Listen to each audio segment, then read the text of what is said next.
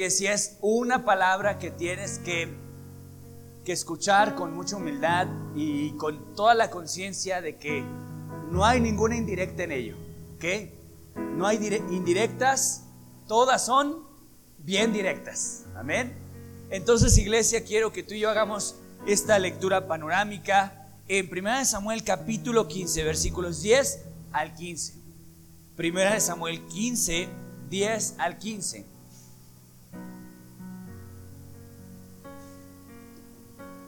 Después de haber hecho esta lectura panorámica, vamos a pedir al Señor con todo nuestro corazón que hable a nuestras vidas. Amén. Lo que tenga que hablarnos. Lo que quiera hablarnos. Dice así la palabra del Señor. Y vino palabra de Jehová a Samuel, diciendo, me pesa haber puesto por rey a Saúl, porque se ha vuelto de en pos de mí y no ha cumplido mis palabras. Y se apesadumbró Samuel y clamó a Jehová toda aquella noche. Madrugó luego Samuel para ir a encontrar a Saúl por la mañana. Y fue dado aviso a Samuel diciendo, Saúl ha venido a Carmel y aquí se levantó un monumento y dio la vuelta a paso adelante y pasó adelante y descendió a Gilgal. Vino pues Samuel a Saúl y Saúl le dijo, bendito seas de Jehová. Yo he cumplido la palabra de, la palabra de Jehová. Samuel entonces dijo, pues qué valido de vacas y qué bramido, qué valido de ovejas y qué bramido de vacas es este que oigo yo con mis oídos. Y Saúl respondió, de Amalek los ha traído porque el pueblo perdonó lo mejor de las ovejas y de las vacas para, santificar, para sacrificarlas a Jehová tu Dios, pero lo demás lo hemos destruido. Y en esta parte de la escritura vemos eh, diálogos ahora sí de Saúl.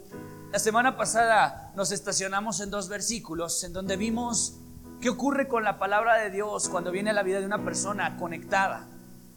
Y vimos que, la palabra de Jehová vino a, a Samuel cuando la palabra de Jehová la necesitaba más Saúl. Pero una regla divina que establecimos es que la palabra no viene al que la necesita, viene al conectado. Entonces, esta palabra de Jehová que viene a tu vida hoy pudo haber venido a todos los que están afuera, a los millones que están afuera. Pero solo la va a oír el que quiera oírla. Por eso el Señor siempre dijo, el que tenga oídos para oír, oiga.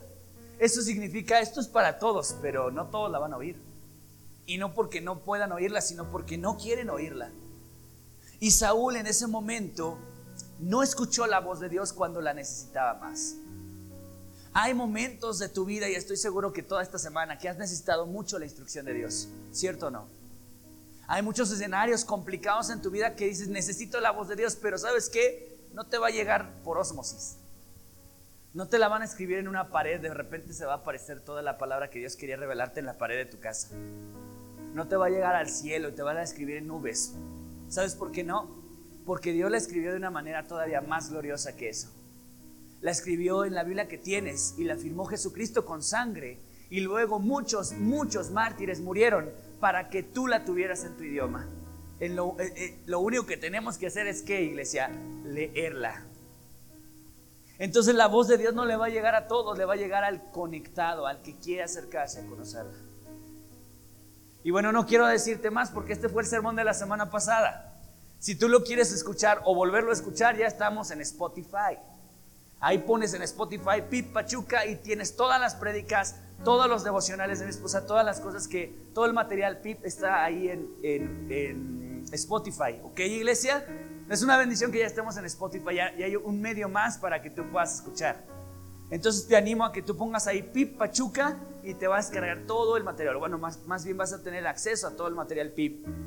Y si tú quieres escuchar esta prédica, ahí está en, Spotify. Ahora escucha iglesia, después de haber analizado el, versículo 10 y el versículo 11, vemos entonces el versículo 12 al final porque no queremos que se nos pase ningún detalle. Recuerda que llevamos años estudiando la Biblia verso a verso.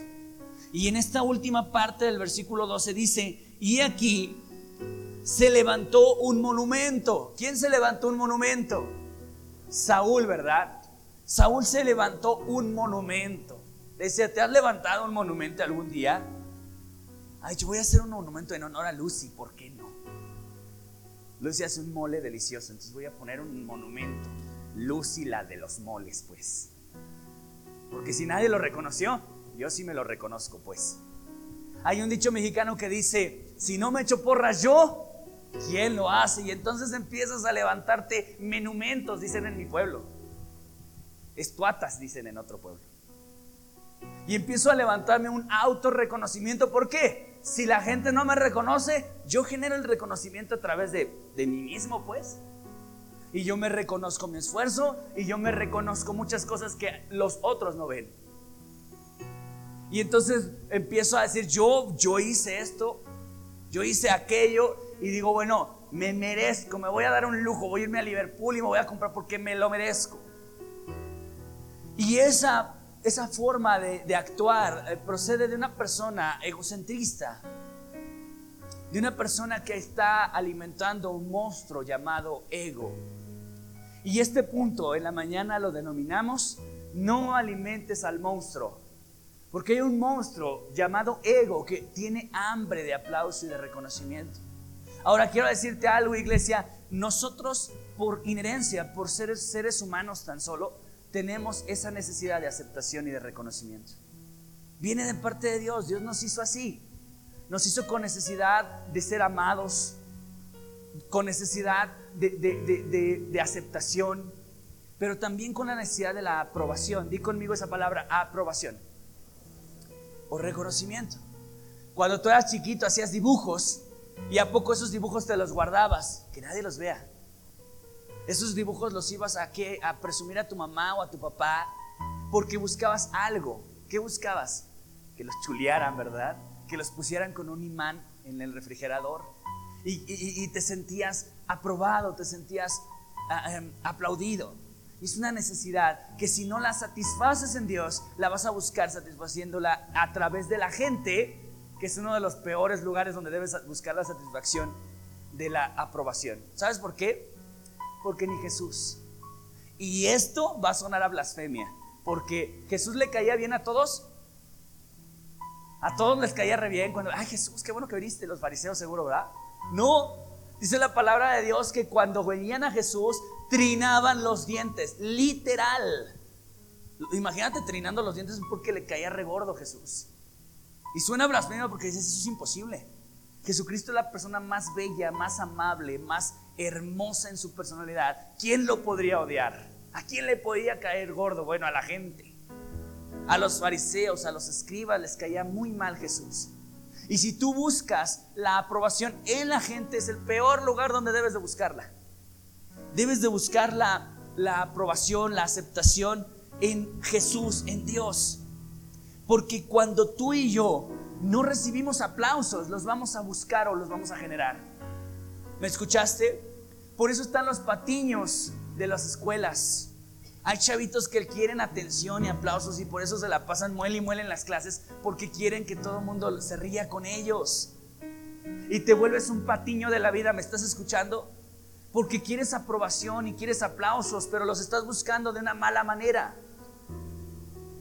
Hasta este punto, Saúl, pone atención a iglesia, que no te robe la bendición el enemigo. Escúchame, hasta este punto, si le subes tanto para que yo no grite tanto hasta este punto, Saúl venía de capítulos y capítulos donde era regazón tras regazón, donde lo veíamos inerte, pasivo, pero de repente un despertar, un cambio de página, vimos a un Saúl diferente, vimos a un Saúl que todo lo contrario, estaba con guerras encarnizadas contra el enemigo. Y dice la palabra de Dios que donde quiera que Saúl andaba, ¿qué tenía iglesia? Victoria, ¿te acuerdas? Lo vimos hace un par de semanas tenía victoria. Entonces ves a un Saúl dinámico, pero ¿qué crees? Saúl notaba que nadie le aplaudía sus buenas obras. ¿Cómo? Pues si ya estoy haciendo las cosas bien, yo no veo que nadie me las aplauda. Pero, pero entonces se fue a un rincón equivocado, a levantarse a, a sí mismo un monumento para su propio reconocimiento. Mira lo que dice la palabra de Dios ahí en Proverbios 27.2. Escucha. Alábete el extraño y no tu propia boca, el ajeno y no los labios tuyos. Alábete quién? y no tu propia boca, el ajeno y no tus labios. Cuando tú mismo te aplaudes, cuando tú mismo te reconoces. Imagínate, yo lo que sí reconozco de mí mismo es que soy muy... Entonces ya, ya estás en un rincón equivocado, brother. Porque te estás yendo a un lugar donde vas a buscar tu autorreconocimiento y no estás esperando que Dios sea el que exalte tu vida. No estás esperando que, que Dios satisfaga esa área en tu vida. Ahora escúchame, esta parecería una área muy rebuscada y parecería una área muy inofensiva, pero no sabes cuánto desastre puede buscar, puede ocasionar, perdón, una persona que busca autoexaltarse. No sabes cuánto estrago. No sabes cuánto implica una persona que empieza a decir, oye, pues como que yo veo que sí la armo, ¿eh? Yo siento que soy una persona buena para esto. Estás buscando autoalabanza. ¿Estás de acuerdo? Y parece inofensiva. Y te acuerdas que hace un par de semanas vimos que Dios por eso quería que eliminaran a todos los enemigos, aún los que parecerían inofensivos, aún los que parecerían que no te iban a hacer nada de daño, a lo inocente, lo que tenía apariencia de inocencia. Y este es precisamente un enemigo que parece inocente. Este punto se llama entonces, iglesia, ah, caray, no alimentes al monstruo. ¿Quién es el monstruo? El ego. Ahora escucha lo que dice Lucas 14, 8 al 11. Pon toda tu atención. Cuando fueres convidado por alguno a bodas, no te sientes en el primer lugar, no sea que otro más distinguido que tú esté convidado por él. Y viniendo el que te convidó, a ti y a él, te diga, da lugar a este. Y entonces comiences, y entonces comiences con vergüenza a ocupar el último lugar. Mas cuando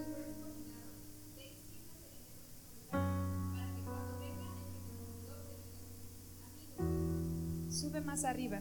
Entonces tendrás gloria delante de los que se sientan contigo a la mesa. Porque cualquiera que se enaltece será humillado, y el que se humilla será enaltecido. Amén. Esto es como una regla de etiqueta, ¿verdad? Dios nos enseña hasta cómo llegar a las bodas y cómo llegar a las fiestas. Se dice el Señor que tú cuando llegues a una fiesta no te sientes hasta el frente. Imagínate que llegue, eh, llegues a unos 15 años y te sientes en la mesa de honor. Qué oso, diríamos por ahí, que te digan, oiga, disculpe, este, este lugar está reservado para los chambelanes. Usted, por favor, le pido que ocupe ahí junto al baño. Ah. Se sentiría vergonzoso, ¿verdad? Pero el Señor hasta eso nos explica cómo debemos comportarnos, con humildad. Me voy a sentar hasta atrás para que cuando llegue el que me convidó, me ponga hasta el frente. Y Él sí quiere exaltar tu vida, Él sí quiere llenarte de aprobación, pero tienes que esperarla de Él y no debes provocarla, ni siquiera tú mismo generarla. Dice que los que se exaltan, ¿qué pasa con el que se exalta a sí mismo? Será humillado y que se humilla. Ahora, ¿qué significa humillarse? Lo dimos en la mañana, ¿verdad? Humillarse no es ir al espejo, ir al espejo y decir, voy a humillarme, pero me voy a dar una humillada, pero de aquellas. Me voy a mirar, estás feo, estás prieto, estás gordo. O salió bien humillado. Qué humilladota me di. Eso no es humillarse.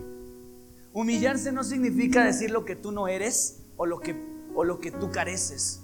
Humillarte es reconocer quién es el que merece todo, lo- todo honor. Humillarse es como aquel que dice, a ver, espérate, yo, yo lo- todo lo que tengo lo, lo tengo por pura misericordia. Y empezar a ubicarte delante de Dios, eso, es- eso es de verdad, es humillarte. Entonces, iglesia, eh, dice la palabra de Dios como una ley divina. El que se humilla será exaltado. Ahí está el camino de, de- de llenar ese, ese vacío.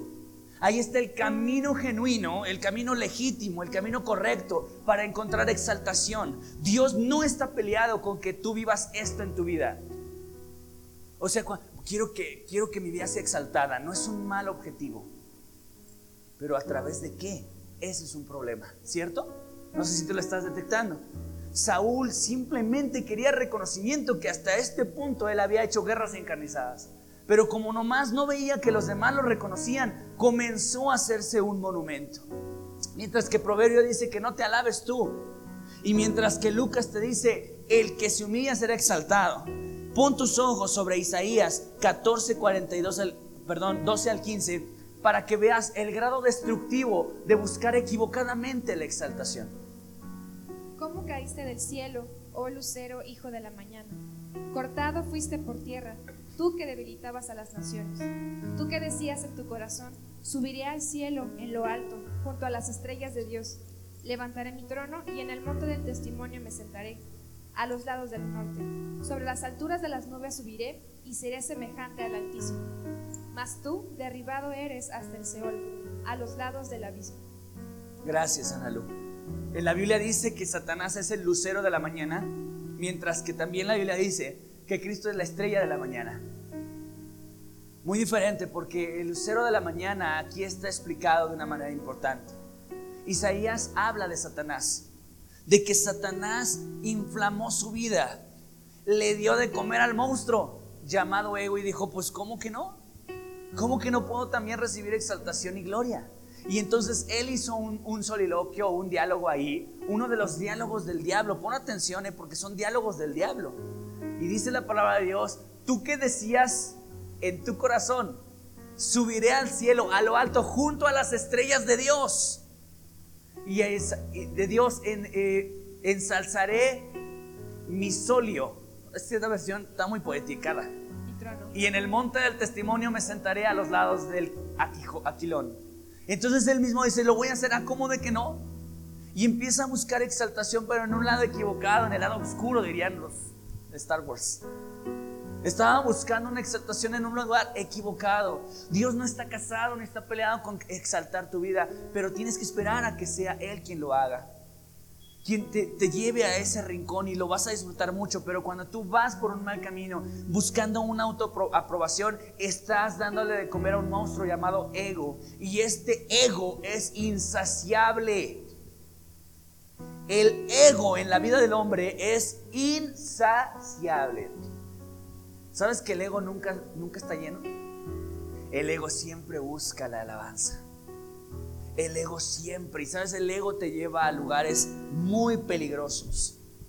Personas que tienen el ego muy elevado. Y yo no diría elevado, yo le diría el ego muy alimentado. Porque le han dado de comer. ¿Cómo le das de comer a tu ego? Exaltándote. Y sabes, cuando buscas la exaltación a través de las personas, es bien complicado, porque la gente te va a exaltar, pero no por cualquier cosa.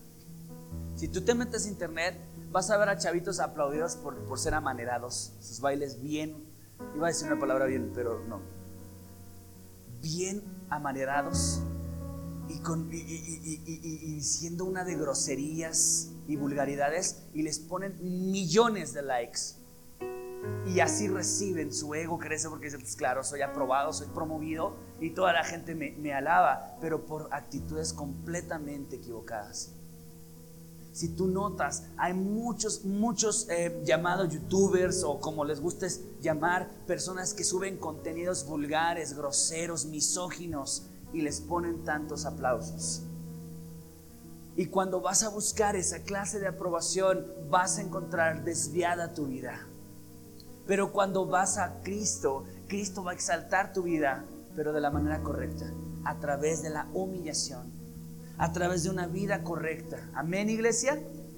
Entonces, ¿qué vemos en Saúl? Vemos a un Saúl que necesitaba exaltación, pero estaba buscando en el lugar equivocado. Mira lo que dice la palabra de Dios en 1 Samuel 7:12. Tomó luego Samuel una piedra y la puso entre Mispa y Zen, y le puso por nombre Ebenezer, diciendo: hasta aquí nos ayudó Jehová. Mira lo que dice la palabra del Señor. Mientras que Saúl levantó una piedra en honor a, su nombre, en honor a sus hechos, Samuel, el profeta, levantó una piedra en honor, en homenaje, en monumento a los hechos de Dios. Y creo que tú y yo tenemos que andar así en la vida, levantando monumentos al Señor, reconociendo que si me ascendieron para la gloria de Dios, que si me subieron el sueldo, por Dios me lo subieron, que si ahora tengo esto o lo otro, Dios ha sido.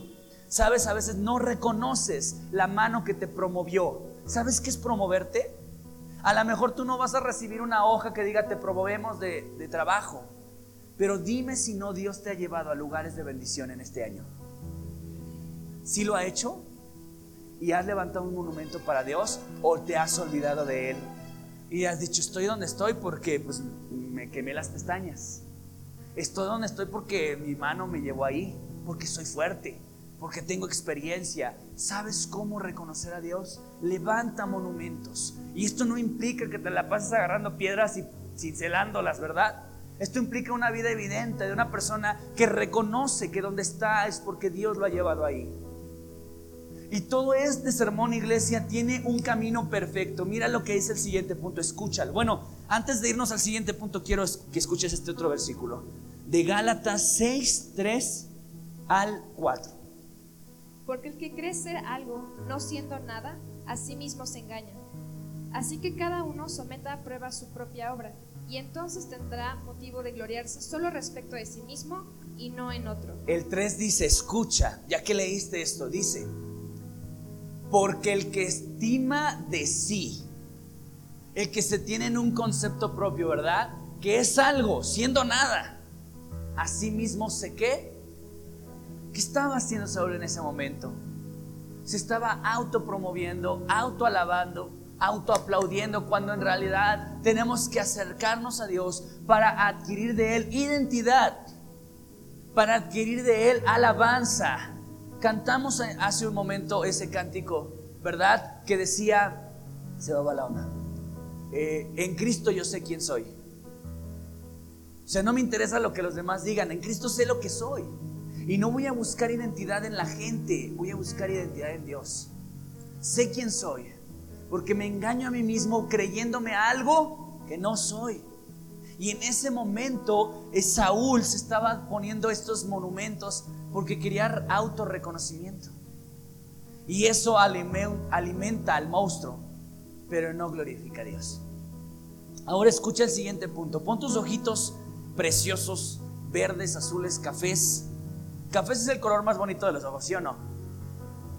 Y el hermano, el hermano pastor, los azules. Mira lo que dice el, versículo 14. Samuel entonces dijo, Ah, no, el 13, perdón, hermanos. Vino pues Samuel a Saúl y Saúl le dijo, bendito seas de Jehová. Yo he cumplido la palabra de Jehová. Una salutación muy bonita, un recibimiento que parece que estaba honrando al siervo. No, bendito seas tú de Jehová. Ya quisiera que me recibieran al menos con, ¿qué onda, pastor? ¿Ah? Pero este con una voz bien bonita, bien poética, bendito seas tú de Jehová. Yo he cumplido la palabra de Jehová. ¿Le habían preguntado algo? No, pero él se adelantó. Esta persona estaba hablando de algo de sí mismo. Y cuando una persona está convencida de que estaba haciendo lo correcto, se llama ensimismarse. Ensimismarse. Escucha lo que significa ensimismarse.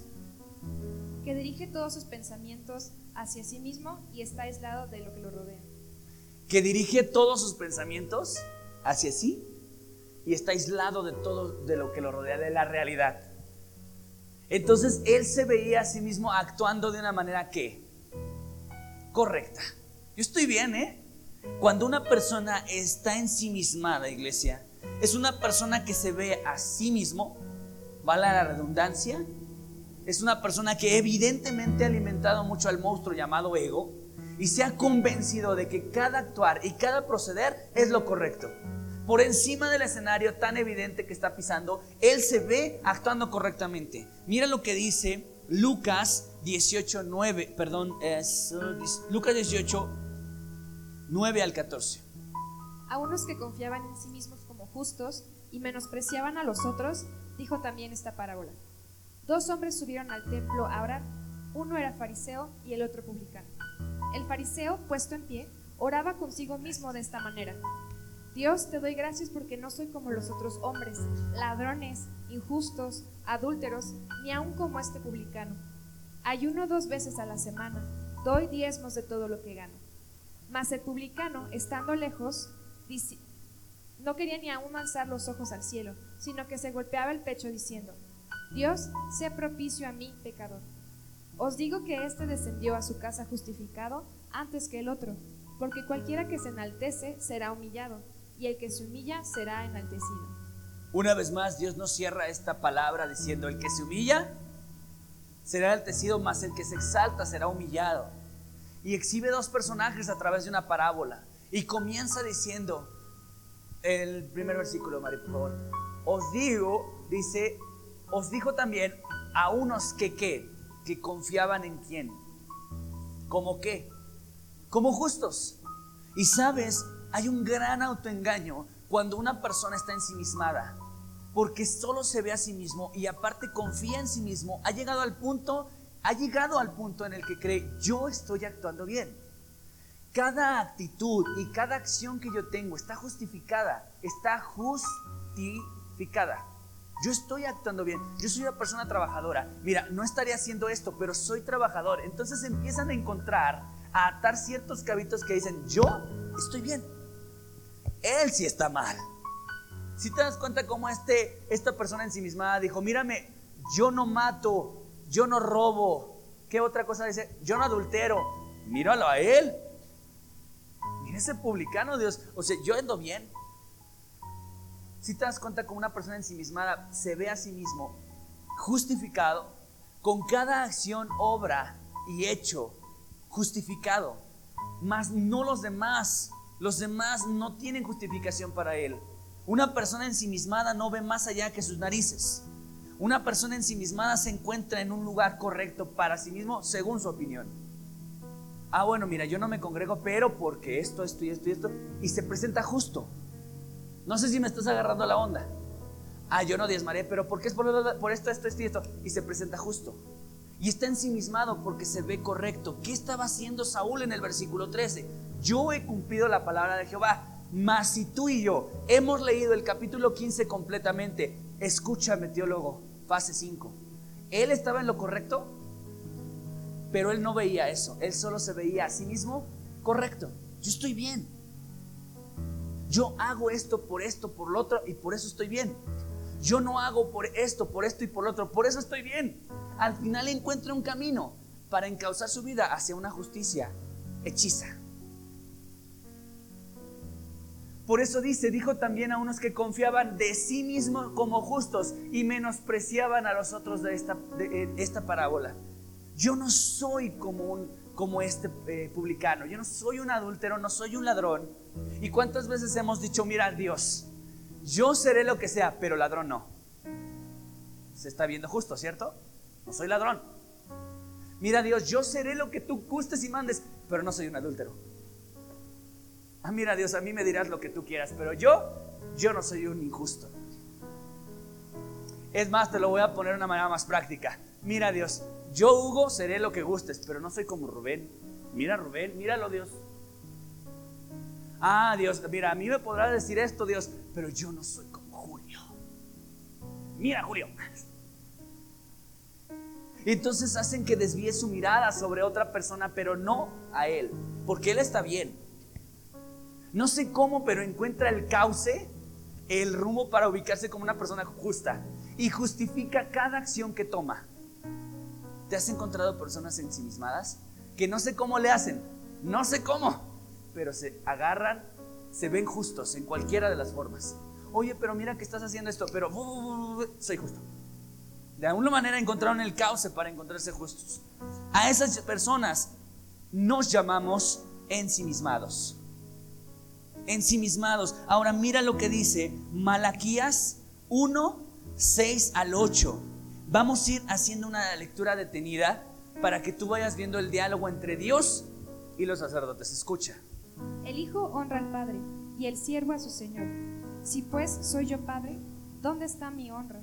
Y si soy Señor, ¿dónde está mi temor? Dice Jehová de los ejércitos, a vosotros, oh sacerdotes, que menospreciáis mi nombre. Y decís, ¿en qué hemos menospreciado tu nombre? Hasta ahí tantito, Analu. Aquí hay un diálogo, escucha este diálogo. Y Dios, Dios mismo les estaba diciendo, hey, ustedes, a ustedes dirigido, el Hijo honra al Padre y el siervo a su Señor. ¿Cuántos de nosotros, por favor, levantando su mano, si tú no crees que Dios sea tu Padre, no la levantes?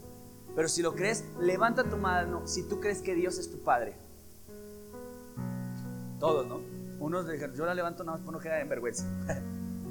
¿Cuántos levantando su mano dicen que Dios es el Señor?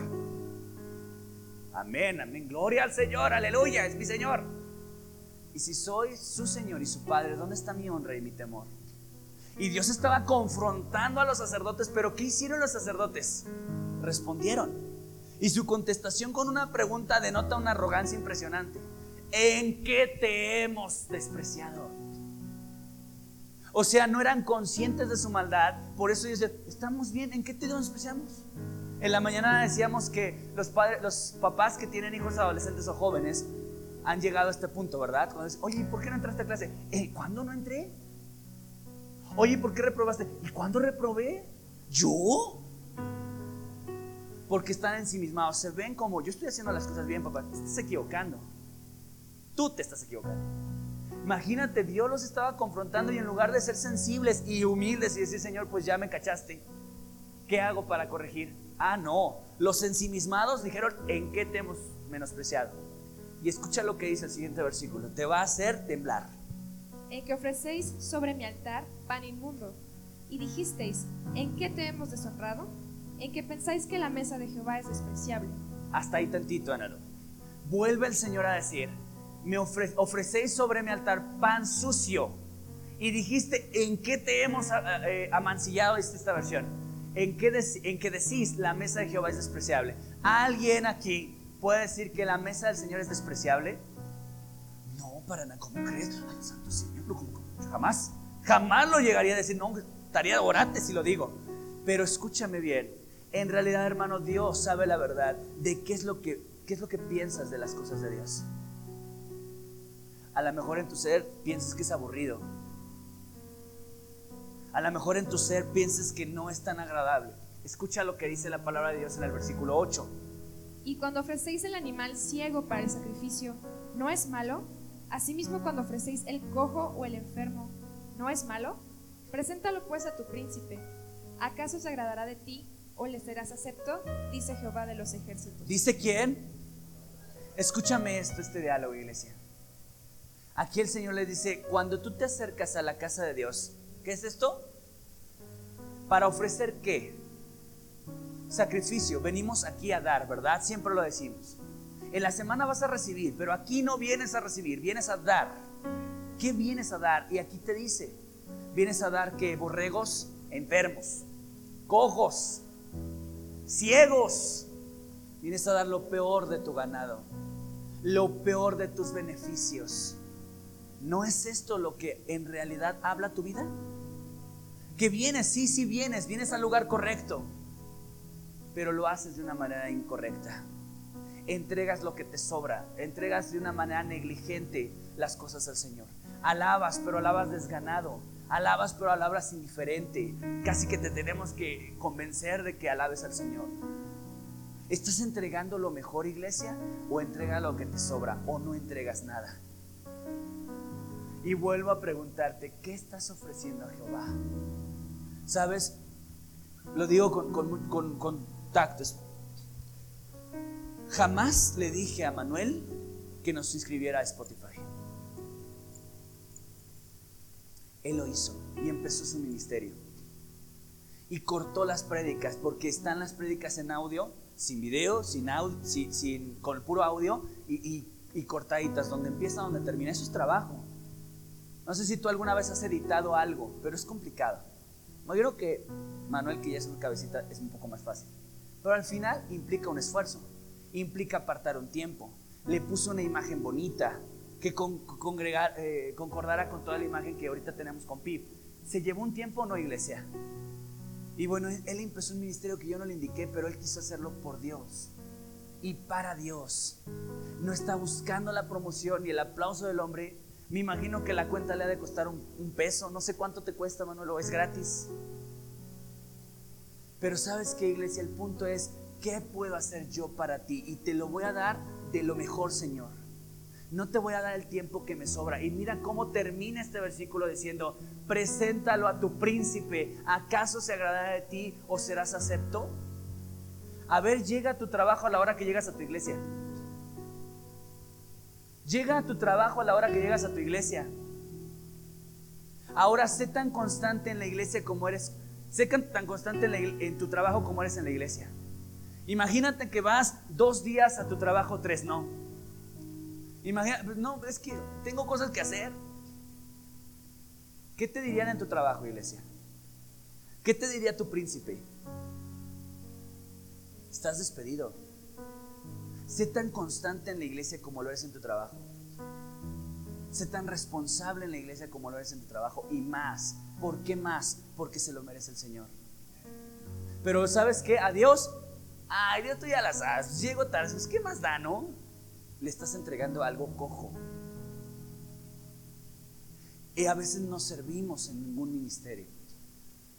A veces estamos esperando que sea el pastor que te, que te asigne. ¿Y por qué no buscamos un ministerio?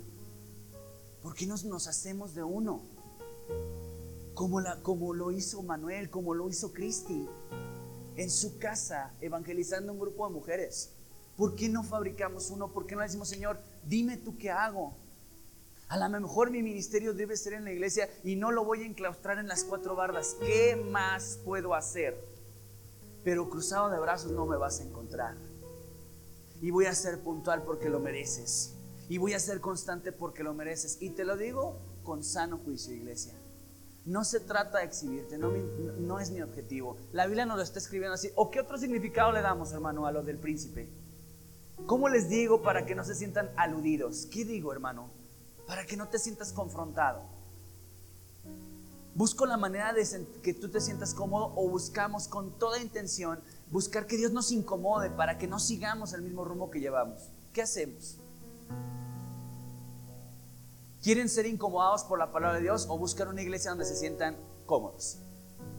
Serás de esos que dicen, es que yo voy a la iglesia por, para sentirme mejor, no para que el pastor me eche pedradas. Yo voy a la iglesia para que sanen mis heridas. Este no es el lugar, brother. Cuando se acercaba gente a Jesucristo, le decía, oye, andas con cinco, no con ninguno. Ah, yo no te voy a decir eso. Así es de que tú decides. Pero cuando Dios se acerca a un hombre lo confrontaba con la realidad. A los fariseos les dijo víboras, sepulcros blanqueados, o sea que el Señor nunca fue suavecito como tú y yo queremos que sea. Así es de que escúchame lo que te voy a decir. Una persona ensimismada se ve bien a sí misma. Y, tiene diálogos como los tenían en Malaquías. ¿Qué, qué, yo qué hice? ¿Yo qué? ¿Cómo? ¿Qué? ¿Qué? A ver, ¿qué me vas a reclamar, Señor? porque está convencido de que está bien. Y mira cómo termina esta cita en Malaquías, ahí en Malaquías 3:8. ¿Robará el hombre a Dios? Pues vosotros me habéis robado. Y dijisteis, ¿en qué te hemos robado? En vuestros diezmos y ofrendas. Seguían de respondones. Si le digo a mi Tiago y a mi David, no sean contestones, chavos. Oye, Tiago, pero es que David los regó. No te pregunté, recógelos. Un contestón es como ellos, ¿verdad? Dios los estaba confrontando con una realidad. Oye, ¿tienes trabajo? Sí. ¿Dios te ha suplido? Sí. ¿Por qué me robas? ¿En qué te robé? Que no diez más. No diez más. Y no voy a ser popular contigo, porque cada uno de ustedes, Dios me va a pedir cuentas por ustedes. Y si yo sí quiero ser el popular para que ninguno de ustedes se vayan, a mí Dios me va a pedir cuentas. Que les suavice la pastura, que les puse aderecito de miel para que no se les fuera tan fuerte. Pues eso dice la Biblia, me han robado. Y todavía los contestones, ¿en qué te robamos Dios? Bueno, pero tú ya sabes por qué no diezmo Dios. Tú ya sabes. Dios dice, eso no es la respuesta. Obedéceme y vas a ver otras cosas. Obedéceme y vas a ver otras cosas. El ensimismado recuerda, el ensimismado encuentra el caudal para verse justo y que si no diezma hay una una justificación para ello. ¿Hay justificación para la infidelidad? No lo hay. No la hay, iglesia. Si tú tienes un trabajo y si el Señor te ha bendecido y no diezmas, tú eres un ladrón. Y no le estás robando al pastor Hugo. No le estás robando a Pip Pachuca, le estás robando a Dios nada más. Así es de que tú y yo tenemos que pensarla. Si encuentras un... Ah, no diezmo porque pues, todo se lo gasta el pastor. Por eso no diezmo. No diezmo porque a ah, no se está administrando de la manera correcta que yo creo que se debería de administrar. ¿Y a ti qué te importa? ¿Te va a pedir cuentas de ese dinero a ti? Miedo les debe de dar a los que están haciendo mal uso de ese dinero, no a ti. Pero encontraste un caudal para no hacerlo, para justificar robarle a Dios. Imagínate que un ladrón fuera agachado robando dinero en alguna empresa y le dijeran, ¿por qué robaste? Y encontraron un caudal. Yo robé y está justificado mi, mi, robo. No me pueden meter a la cárcel porque robé por esto, por lo otro, por aquello. ¿Me estás escuchando, iglesia? No podemos justificarnos delante de Dios. Dios sabe. Dios sabe cuánto debería de ser tu diezmo y no lo estás haciendo. Te lo digo con tanta salud espiritual. Porque si algo hemos visto en estos meses de pandemia, está José el contador y ahí está Mimi la secretaria. Si algo hemos visto es que no nos falta nunca. No te lo digo porque, oye hermano, ¿qué te pasa? No más. Llevo como cuatro semanas sin mi salario. Échale ganas. Ah, no. A mí cada semana me llega el mismo salario de, obrero en la PIB. Y les llega a, los, a los misioneros el mismo. Y tenemos para pagar los servicios de la iglesia. No te lo estoy diciendo por ahí está el contador, sino que se levante y diga, no, pastor, la, verdad el otro día tuvimos que agarrar de misiones para darle su sueldo. No, pastor, está exagerando porque a veces sí estamos bien apretados. No. Por eso te lo digo con salud. Pero bien lo dice mi esposa, el que no diezma se maldice a sí mismo. No está haciéndole ni un favor a la iglesia, ni un castigo a la iglesia. Se está maldiciendo no diezmo, para que vean cómo se siente que no diezme, lo van a notar. ¿Sabes? Un día una persona de aquí, de una división de las tantas que ha habido en PIB, dijo, en cuanto nos vayamos los que diezman, la PIB se acaba. Y él aquí. Y no por mí, y no por ti, sino por la misericordia de Dios. Se fueron esas personas y se fueron sus diezmos. Se han ido hermanos, empresarios de dinero y no se ha notado su salida en el buen sentido en el buen y noble sentido. Hermanos, de dinero fieles al Señor en sus diezmos, nunca nos tronamos los dedos. Hermano, yo el que más la da. ¿Qué vamos a hacer? Ah, no. Y nunca frenamos proyectos. Porque las finanzas, hermano, no dependen de ti, dependen de Dios. Y si tú no lo estás haciendo, hermano, no es, esto no es como para, ándale, ya da, hermano. No, no es eso. Es tú con Dios, hermano es tú con Dios. Pero si has encontrado un cauce para encontrar justificación de no diezmar, ve con esos argumentos con Dios. Con Dios, tú sabes, Dios. Cuando decimos tú sabes a Dios, creo que insultamos su omnisciencia. ¿Sí o no? La insultamos. Porque sí, efectivamente Dios sí sabe por qué no diezmas. ¿Te lo digo o te lo imaginas? Imagínate. Mira lo que dice entonces el siguiente punto. Eh, en el versículo 14 encontramos este cuarto, eh, tercer punto. Primer punto, no le des de comer.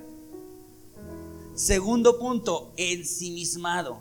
Tercer punto, escúchalo el versículo 14, dice, Samuel entonces dijo, pues qué válido de ovejas y qué bramido de vacas es este que yo oigo con mis oídos.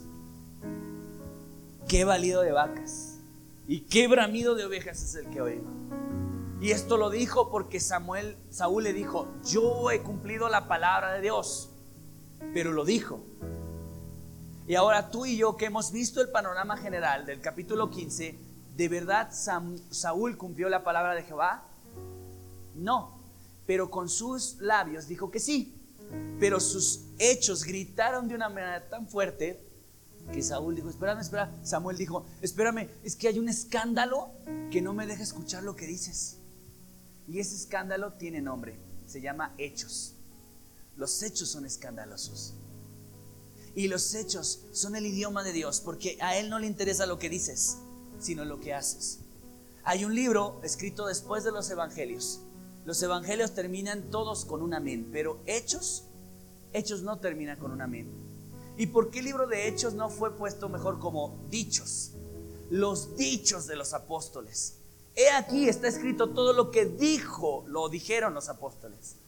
Porque no están los dichos, sino los hechos. Y lo que cuenta para tu vida espiritual no es lo que dices, sino lo que haces. Y de ahí, el que tú mismo te enganchaste cuando te pregunté, Jesús es el Señor. Sí es el Señor. Pero Dios dice, ay, espérame, es que tus hechos no me dejan escuchar lo que dices. Porque tú dices que soy tu Señor. Pero en realidad tu Señor es el dinero.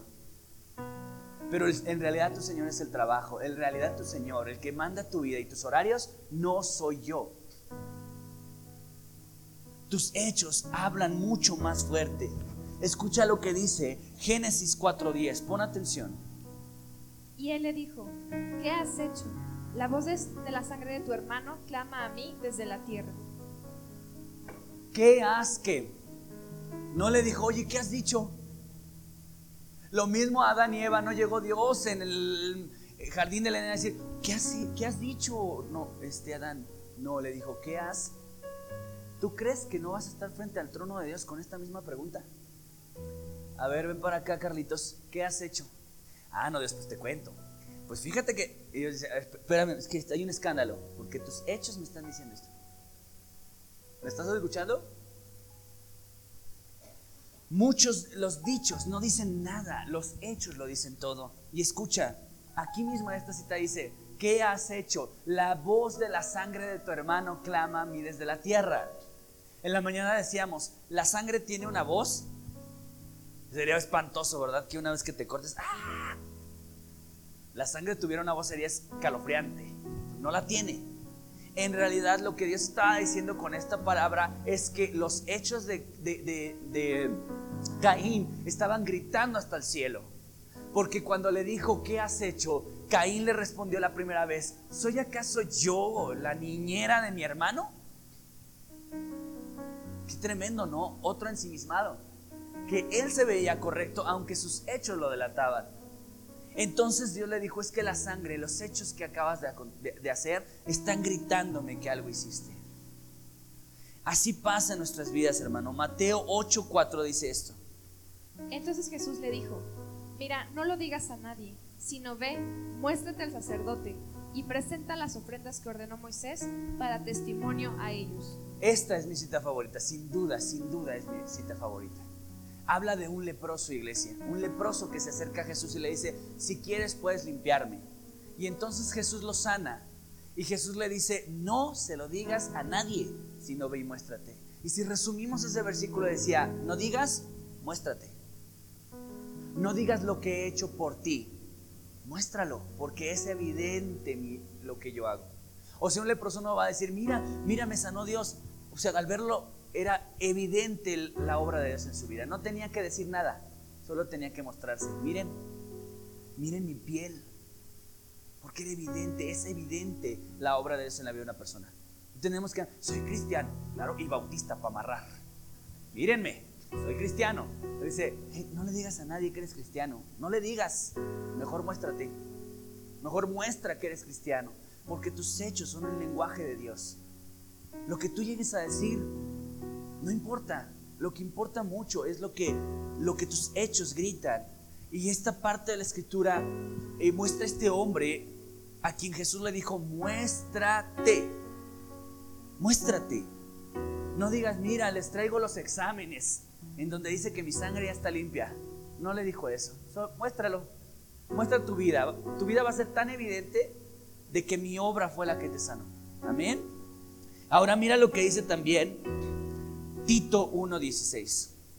Profesan conocer a Dios, pero con los hechos lo niegan, siendo abominables y rebeldes, reprobados en cuanto a toda buena obra. Híjole, hermanos, yo se los advertí desde la mañana que esto iba a estar rudo. Este versículo casi que ni siquiera necesita la intervención. Dice, profesan conocer a Dios. ¿Cuántos profesamos conocer a Dios de los que estábamos aquí? No quieres decirlo porque te comprometes, ¿verdad? Todos profesamos conocer a Dios, todos profesamos, todos los que estamos aquí. Pero que con los hechos lo niegan. ¿Quién en su sano juicio hoy puede levantarse y decir, yo niego a Cristo? En este momento lo niego. Levántate, de verdad sería una blasfemia. Pero ¿qué crees? Muchos de nosotros estamos haciéndolo con nuestros hechos. Sí, tú eres mi Señor, Dios, tú me salvaste y me rescataste. No diezmo, pero tú eres mi Señor.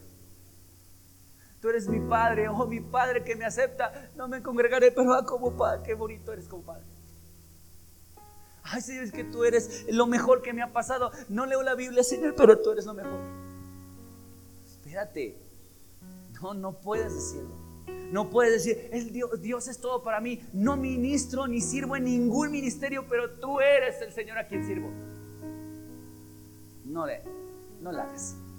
No es cierto. Porque tus hechos dicen a quién sirven. Tus hechos dicen de quién eres siervo. Tal vez eres siervo de muchas otras cosas menos de Dios. Eso me incluye a mí, ¿eh, iglesia. Eso me incluye. Incluso me condena más a mí. A mí porque yo soy el que más hablo en este lugar. ¿Estás de acuerdo? Tengo más condenación. Estar en este púlpito es un privilegio, definitivamente, es una bendición, pero también es un compromiso. Es un gran compromiso. Así es de que aquí lo dice completamente y quiero pedir disculpas porque la semana pasada no dejé el versículo de tarea y algunos hermanos lo preguntaron, lo pidieron, pero por toda la revolución de esta semana no pudimos subirlo. Pero este es el versículo que te tienes que memorizar. Tito 1.16, pero escucha, quiero pedirte algo de favor como, como pastor. No lo, no lo memorices en tercera persona como está. Si es en tercera, ¿verdad? Porque es Dios hablando de un tercero. Eh, dice, eh, Tito, por favor, eh, profesando, y en lugar de decir profesando, yo, yo profeso conocer a Dios, yo digo que conozco a Dios, mas con mis hechos lo estoy negando, siendo abominable. ¿Qué es una persona abominable? Qué, fuerte palabra, abominable. ¿Sabes qué es abominable? Odioso, asqueroso. Googlealo, eso significa abominable. Oye, Dios, yo creo que te estás subiendo de tono, Señor, porque eso de ser asqueroso ya es mucho, Señor. Pero nuestros hechos son los que nos hacen odiosos o aceptables. Y dice abominable y rebelde, reprobados para toda buena obra, reprobados. Cuando utilizas la palabra reprobados, ¿a qué te suena, iglesia? A ver, Gloria, ¿a qué te suena reprobado? ¿En qué contexto usas esa palabra? En la escuela, en un examen, ¿verdad? ¿Alguna vez reprobaste? O tú dices, no, mejor dígame, ¿alguna vez pasé? Bueno, cuando repruebas se siente regacho. Más cuando tienes que pasar toda la materia en un extraordinario. A mí cómo da pavor eso. Yo creo que eso es lo que nunca me llevó a ese lugar, el pavor de estar en un extraordinario. Dije, no, si ya repruebo uno que te hacen bimestral, ¿cómo no voy a reprobar uno de toda la materia? No. Y hacía lo que tenía que hacer con tal de no llegar a un, a un extraordinario. Nunca llegué a un extraordinario. Gracias al Señor. Pero escúchame, se siente feo cuando dice reprobaste. Ahora, Dios, ¿en qué crees que te va a hacer examen, hermano? A ver, ¿cuánto es 8 por 4, Lucy?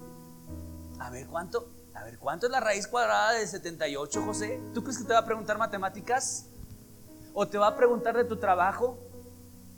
No, aquí dice la materia. Dime cuál es la materia según Tito 1.16.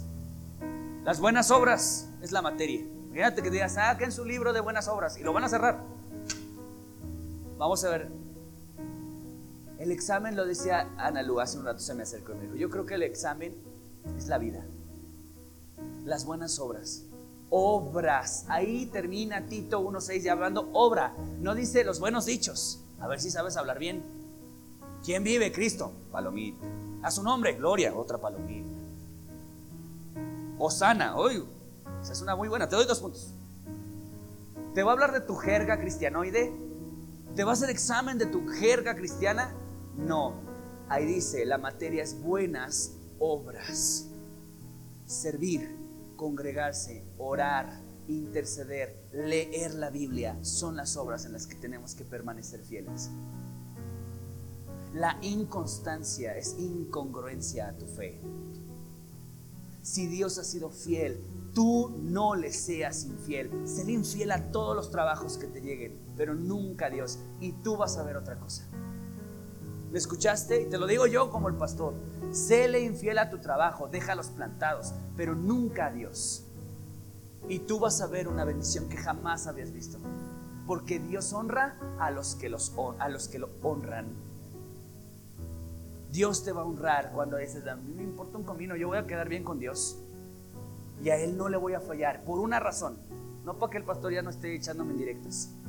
No le voy a fallar porque Él no me ha fallado a mí. Por esa, por esa gran y única razón. Él no me ha fallado. Levanta tu mano si Dios te ha fallado, iglesia. Por favor, levántala bien alto porque vamos a hablar con Dios hoy mismo. Vamos a ser como los sacerdotes de Malaquías. Vamos a ajustar cuentas tú y yo, Dios. Levanta tu mano, hermano, si Dios ha sido infiel, si no ha puesto un salario en tu mano esta semana. Si no, entonces, ¿quién ha sido infiel? Y vamos a ir reprobando en el, el examen de las buenas obras. Ahora escucha lo que dice Mateo 23, 2 al 3. Entonces no se te olvide subir tu verso ah, de memoria en Tito 1 de 6, pero hicimos un reto en la mañana. No debe de ser el sábado a las 12, como el pastor lo hace, sino que tiene que ser a más tardar el miércoles como límite 11.59, ¿vale? 11.59 es el límite para que subas tu verso memorizado.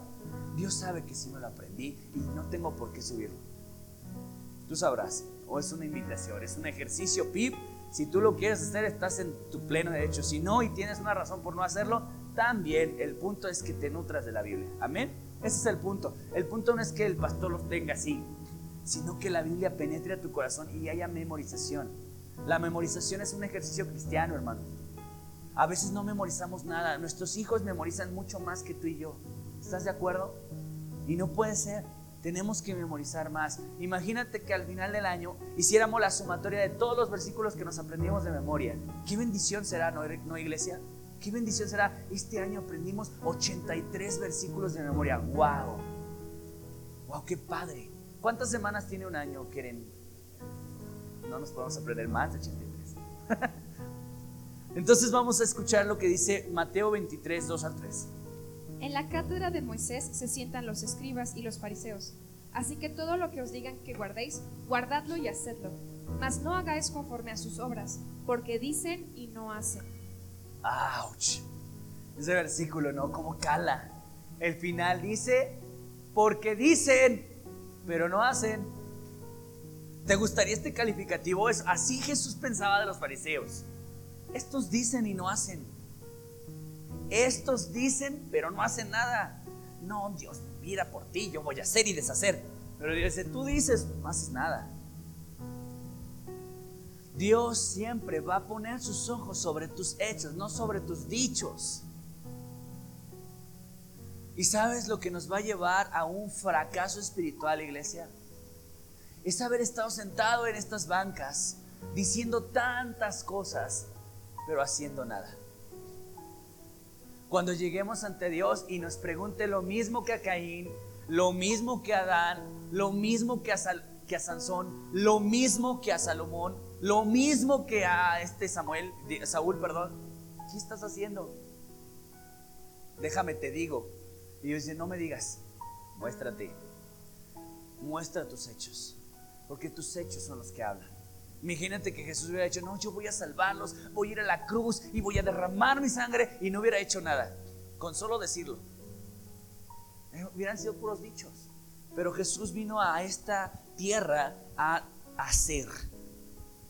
Jesús siempre dijo, y para los que han leído Lucas conmigo, siempre dijo, nos conviene hacer, nos conviene hacer toda su voluntad. No dijo, nos conviene decirlo, decretarlo, proclamarlo, hablarlo, decretarlo. No, dijo hacerlo. Lo que te conviene es hacerlo. Amén. Ahora mira lo que dice, ya leímos todo este versículo. Ahora vamos a encontrar para finalizar el último punto, el punto número 4. Lo, hacemos una remembranza rápida, iglesia. Punto número uno, no alimentes. Punto número dos, ensimismados. Punto número tres, los hechos son escandalosos, no, definimos el 3. Los hechos son escandalosos, ruidosos. Punto número 4, lo encontramos en el versículo 15 que dice lo siguiente. Saúl respondiendo, Samuel respondiendo, eh, ay, perdón hermanos, Saúl respondiendo, de Amalek los han traído porque el pueblo perdonó lo mejor de las ovejas y de las vacas para sacrificarlas a Jehová, tu Dios pero lo demás lo destruimos. ¿Qué encuentras aquí, iglesia? ¿Qué puedes ver aquí? Hay una frase que a mí me hacía mucho reír de, Albertano Santa Cruz, el de María de todos los ángeles. Él, le, decía a María, eres una esquiva. Y me daba mucha risa, ¿no? Esa palabra, esquiva. ¿Sabes qué es una persona esquiva? Una persona que evade. Y en este, en este caso, en este cuate, podemos ver a alguien esquivo porque estaba evadiendo algo que el humano se la ha vivido evadiendo. Se llama responsabilidad. Un esquivo de responsabilidades es aquel que siempre encuentra evadir la responsabilidad, evadir lo que a él le van a pedir cuentas. Mira lo que tú sabes, esa cita tiene que estar de cañón en este versículo. Génesis 3, 12 al 13 dice que cuando Dios le dijo la misma pregunta que te van a hacer a ti, oye, ¿qué, qué onda con tu vida? La mujer que me diste, evadiendo la responsabilidad. ¿Por qué Dios, y eso tú ya te lo sabes porque muchos predicadores lo han dicho, ¿verdad? ¿Por qué Dios le hizo la pregunta al hombre? Porque es el responsable de la familia. Despiértate, escucha. No le van a pedir cuentas a tu mujer, le van a pedir cuentas al marido. Porque el marido es cabeza de la mujer. No van a llegar, ahora que te cases, Rubén, es tu primera lección pública de tu prenupcial. No va a llegar Dios con Karen. Karen, ¿qué onda con tu vida? No, Rubén, me vas entregando cuentas de tu matrimonio. Leí en la Biblia, la mujer que me diste, no, si supieras cómo era Karen después del matrimonio, Señor. Dios siempre pide las cuentas al responsable y si a ti te tienen que estar, ándale, vamos a la iglesia, mira que no ha sido, mira que nos hace falta como matrimonio, por eso estamos como estamos, mira que los hijos, si te tienen que estar, dice y dice, tú no estás al frente, tú estás responsabilizando a tu mujer y tú eres el responsable de tu matrimonio. Yo troné porque el pastor no hizo las cosas como debió hecho. Te va a pedir cuentas a ti. A mí me va a pedir cuentas de tu vida espiritual si te di Biblia. No me va a preguntar cuántas veces te visité, ¿escuchaste? Sino si de verdad te di la Biblia. Si de verdad oré por tu vida, eso me va a preguntar. A ver, me vas enseñando tu bitácora, Hugo. A ver, ¿cuántas veces visitaste a la hermana Marta? No, pues Señor, pues una o dos. Pues muy mal. No, Señor va a decir, ¿leíste la palabra que, que yo te dije? O la aderezaste, la entibiaste, buscaste ganártela, a que no se te fuera. Escúchame, Dios nos va a pedir cuentas a cada uno de nosotros. Lucas 4, 38 al 42. ¿Sí es 4? 9. Lucas 9, 38 al 42 dice lo siguiente. Escucha con atención.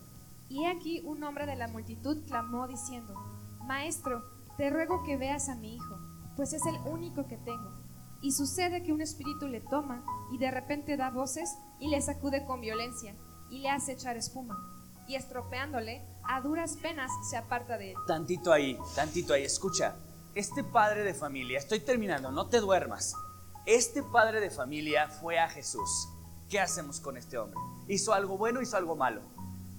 Le ponemos una palomita, ¿no? Acercarse a Jesús, por supuesto, eso tenía que haber hecho. Ahora, punto número dos, dice que sabía todo a detalle de la vida espiritual de su hijo. Está poseído, le pasa esto, espumarajos, y le da detalles. Sabía perfectamente la condición espiritual de su hijo. Le ponemos otra palomita porque un padre que sabe la condición espiritual de sus hijos merece una palomita. Pero ahora mira el versículo 40, cómo arruina todo esto. Y rogué a tus discípulos que le echasen fuera y no pudieron. ¿A quién estaba responsabilizando del fracaso de su vida espiritual? A los discípulos, a los siervos. Pastor, yo estoy como estoy porque el pastor, mira, nomás no. Yo estoy como estoy porque estos no me atienden como debería. Mi hijo está perdido porque el pastor no lo busca. ¿De quién es la responsabilidad? No es de los siervos.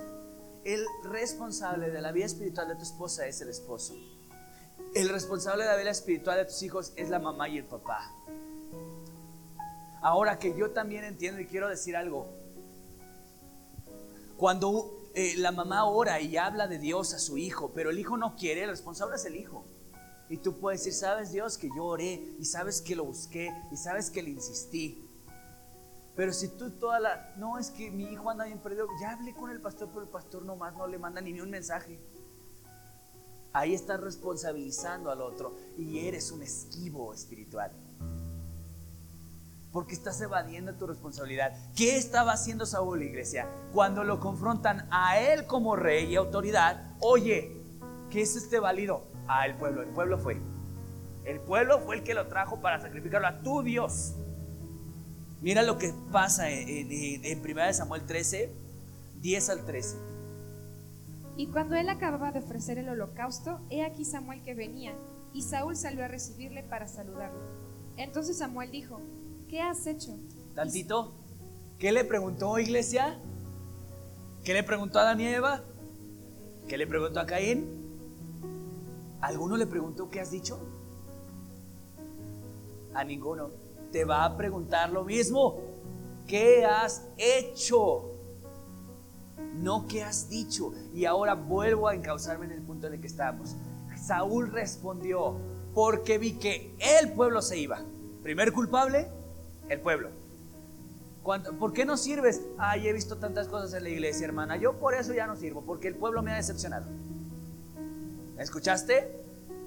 Ahora dice, ahora Dios ha decepcionado tu vida, iglesia. ¿Alguien puede levantar su, su mano? Dios me decepcionó. Ay, no, qué decepción con Dios. No, qué vergüenza decir eso, ¿no? Qué blasfemia. Alguien que le ha servido a Dios puede decir, me decepcionó de Dios. Podrá decepcionarte la gente, pero Dios jamás. Entonces, si sirves a Dios, ¿qué importa que la gente no lo valore? Tú debes seguir sirviendo. Lo vean o no lo vean. Ahora escucha, dice, el pueblo se iba. Y luego, segundo culpable, tú no venías. Tú no venías. El culpable es el siervo, ¿verdad? Siempre es el culpable siervo. Es el, mira, mira el siervo, él no venía, tú no venías. Y el, el tercer eh, eh, culpable siempre es el enemigo. Míralo. Y que los filisteos estaban juntos en Migmas. ¿A quién le echó la culpa a Eva? Diablo. Oye, fíjate que eh, estuve adulterando, engañé a mi esposa. El diablo, ay, ese diablo me tentó. Él es el culpable de mi matrimonio. Ay, fíjate que ando así o ando así. El diablo, este diablo, cochino. Me tentó y por eso ando donde ando me desvió, hermana, ora por mí. El diablo tiene toda la culpa de lo que yo he hecho. ¿Quién es el responsable? A veces el diablo dice, a mí toda la culpa me la echan. Cuando el diablo no hace nada, muchas veces. Le echó la culpa al siervo, al enemigo y al pueblo, pero nunca reconoció su culpa. Es un esquivo espiritual. Es un esquivo. Estaba responsabilizando a otros en lugar de decir, sí, es mi responsabilidad. Si este pueblo tiene los borregos y las vacas, ahora escucha. Si Samuel lo escuchaba, ¿a poco Saúl no lo escuchaba? ¿Y por qué Saúl no fue con el pueblo a decirle, lo tienen que matar? No, pero que es que es para sacrificio a Jehová. No, Dios dijo todo. Y vamos a sacrificar, pero de nuestros borregos y nuestras vacas. Porque como dijo David, bueno, todavía no estaba en el reinado, pero David dijo, yo no voy a dar nada que no me cueste. Vamos a ser benignos en este punto y pensar que de verdad el pueblo quería sacrificarlos a Jehová. Pues no era bueno, porque tenían que sacrificar lo que les costara, no, no lo que era del botín. ¿Me escuchaste, iglesia? Ahora pon atención. En el versículo 12, ah, no, no, no, no, no lo muevas. Estaban juntos en Migmas. Versículo 12 dice esto. Pon atención. Me dije, ahora descenderán contra ni los filisteos a Gilgal, y no he implorado el favor de Jehová. Me esforcé pues y ofrecí holocausto. Hasta ahí. ¿Qué dice? Me dije. ¿Qué hizo el, fariseo de la lectura de, de Lucas? Orando para sí mismo. No dice que orando a Dios, orando para sí. Entonces date cuenta, como una persona ensimismada, una persona egocentrista, una persona como muchas veces nos portamos nosotros, no habla con Dios, se dice a sí mismo. Me dije, estaba teniendo uno un soliloquio, lo hemos mencionado en otras ocasiones. Un soliloquio es cuando hablas tú solo. ¿Te han cachado hablando solo? Se siente vergüenzón, ¿verdad? Bueno, fíjate, este hombre estaba con un soliloquio. Me dije, los filisteos descenderán ahora contra mí. Tipo piensa que el mundo gira en su alrededor, porque en realidad los filisteos iban a atacar a todo el pueblo, pero él lo personaliza, ¿verdad? Van a atacar a mí a Gilgal y yo, y yo, pon atención lo que dice. Yo no he implorado el favor de Jehová. Ahora esta, esta, esta prédica la tuvimos hace un par de meses ya, hace varios meses, verso a verso, porque esto forma parte de Primera de Samuel. Y vimos cómo, cómo, sea, cómo este hombre llega en el cinismo de decir, yo no, yo no he orado a Dios. Imagínate que llegara yo con Ana no te, te platico, cuando mi matrimonio está por terminar. Yo no he orado a Dios, ¿eh? Y, pues espérate, espérate, ahí está la clave. no has orado, no has implorado a Dios. Ahí está la clave. Cuando llega gente a la, consejería con nosotros, y les voy a dar una clave para que no la rieguen, llega, pastor, esto consejería, ándale pues. No, fíjese que la, la, la, y me hizo y le dije y le hizo y, ok, ¿cuánto has orado? Nada, pastor, ponte a orar, luego nos vemos. quisiera decirles eso de verdad. Yo quisiera decir, ahórrame el problema. Antes de que me cuentes todo, ¿ya oraste? No, pues vete a orar y luego hablamos. ¿Sabes que en una iglesia llamada Semilla de Mostaza así lo hacen? Si, si tú no respondes dos cosas, has orado y has leído la Biblia respecto a lo que le vas a hablar al pastor, no, pues no, pues luego hablamos. Cuando la leas y la ores, te damos cita con el pastor. Una iglesia de miles, obviamente, se da ese gusto. Yo les digo eso, no, el pastor no me quiere atender, nunca tiene tiempo para mí y ya me imagino. Pero escucha, piénsalo tú así. Yo, yo, Hugo, te puedo dar una respuesta a tu matrimonio que lo salve o Dios lo puede hacer. Ahórrate. Ah, esto no quiere decir ya no vengas conmigo, no me estés molestando. No, lo, no significa. Yo estoy abierto a ayudar y, y, a que oremos juntos, porque si algo hacemos cuando tenemos eh, consejería es, vamos a orar juntos. Y, y, mi esposa y yo nos comprometemos a orar por esta situación, pero siempre, siempre, y tú eres testigo, siempre te decimos, ora y lee. Ora y lee, esa es, la clave. Ahora, este hombre, Samuel, dijo, yo no he implorado el fuego de Jehová. me esforcé pues y ofrecí holocausto. ¿Te, ¿Te das cuenta cómo encontró el caudal para decir, yo me esforcé y ofrecí holocausto? Encontró un lugar donde justificara sus hechos y se viera justo y se viera bueno y se viera de que lo que estaba haciendo era correcto, porque era una víctima de las circunstancias o una víctima renovando un meme pasado. Porque así es, si te das cuenta, al final de este texto, en el versículo 12, él termina siendo una víctima, diciendo, tú no llegaste Samuel, y el enemigo, mira qué malvado es, y mira que el pueblo se echó a correr como un, como un coyote. ¿Qué pasa? Sí, sí. Mira, ellos son los que hicieron mal y yo soy el que termina en todo este diálogo de esta situación. ¿Cómo termina Saúl? Y, ahora, él se describe a sí mismo. ¿Cómo termina escrito a sí mismo? En el versículo 12, esforzado y ofreciendo holocausto. Cuando todos los que ya leímos verso a verso esta, esta cita por meses, literalmente, nos dimos cuenta que en realidad estaba haciendo un acto ilegítimo. Pero a sí mismo se veía como algo, como alguien correcto. Ponte de pie.